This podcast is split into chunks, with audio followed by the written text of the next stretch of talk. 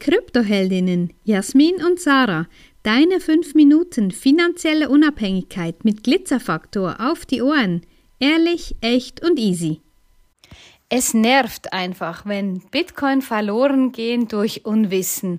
Und ja, es ist einfach allzu schade, wenn dieses limitierte gut, dieses digitale Gold einfach so verschwindet, weil Menschen keine Ahnung haben, was sie tun, weil sie einfach denken, ja, es ist so einfach und ja, der Nachbar hat mir gesagt, ich kann da ein Vermögen machen und dann tun sie einfach irgendwas. Und das ist einfach so, so schade, weil ja, die Bitcoins, die sind wirklich, das ist ein, ein, ein, ein so wertvolles Gut und ja, von diesen 21 Millionen Stück sind schon einige verloren gegangen.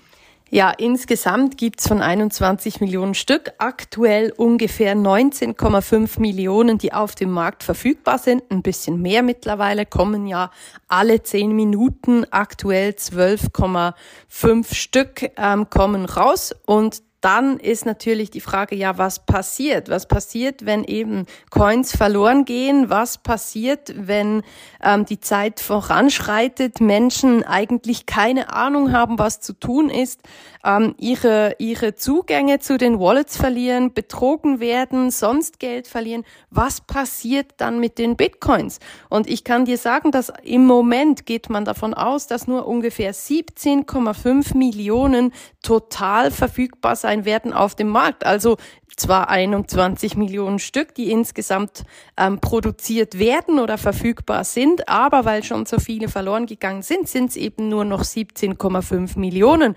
Und ich nehme mir die Zeit jederzeit sehr, sehr gerne, um Wissen weiterzugeben, um zu erklären, zu zeigen, wo du deine Coins aufbewahren solltest, wie wichtig Hardware-Wallets sind, um unabhängig und frei zu werden.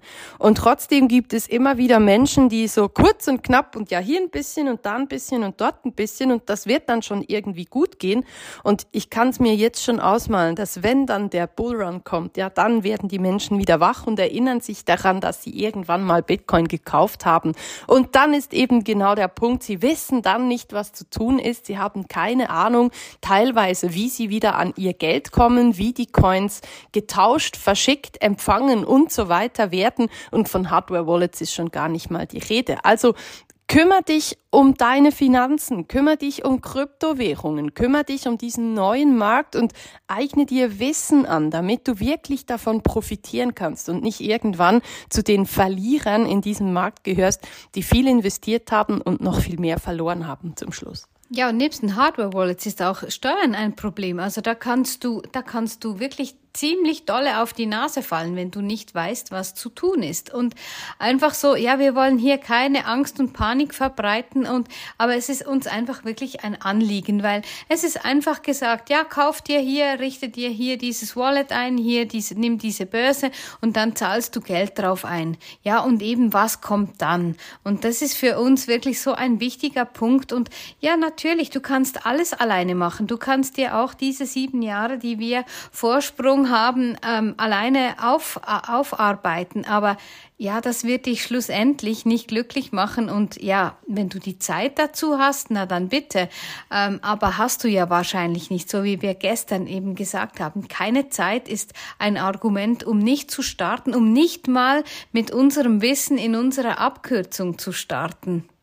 Ja, und auch der Preis vom Mentoring, das ist natürlich auch immer ein Thema. Dann sind die so hin und her gerissen. Ja, eigentlich könnte ich das Geld ja direkt einfach in Bitcoin investieren. Ja, dann hätte ich ja mehr davon, theoretisch. Das ist ein Denkfehler. Ich kann nur sagen, dass das ein Denkfehler ist, weil natürlich kannst du das tun. Natürlich kannst du dir eine Börse einrichten, kannst da Geld hinschicken und dann Genau, dann kommt die Frage, wie funktioniert das mit den Steuern? Du hast vielleicht Kinder, kannst du diese Coins vererben? Und wenn, wie machst du das? Und was passiert, wenn es mit der Börse plötzlich bergab geht? Was, wenn die Börse ne, irgendwo an einem Konkurs kratzt und dein Geld liegt dort und du kannst es plötzlich nicht mehr wegnehmen, ja, was passiert dann? Und da ist einfach Vorsorge besser als Nachsorge. Und ich kann dir sagen, investiertes Geld in Wissen ist das Beste, was du tun kannst. Ja, und es ist ja auch so, dass es wirklich um Persönlichkeitsentwicklung dazu und obendrauf geht bei uns. Und einfach so die Quintessenz dieser Podcast-Folge sollte wirklich sein. Es ist jammerschade, wenn, wenn diese wertvollen, limitierten Bitcoin verloren gehen, nur durch Unwissen der Menschen. Wenn dir diese Folge gefallen hat, empfehle uns gerne weiter und lass uns ein paar Sterne da. Und vergiss nicht, study Bitcoin and thank us later.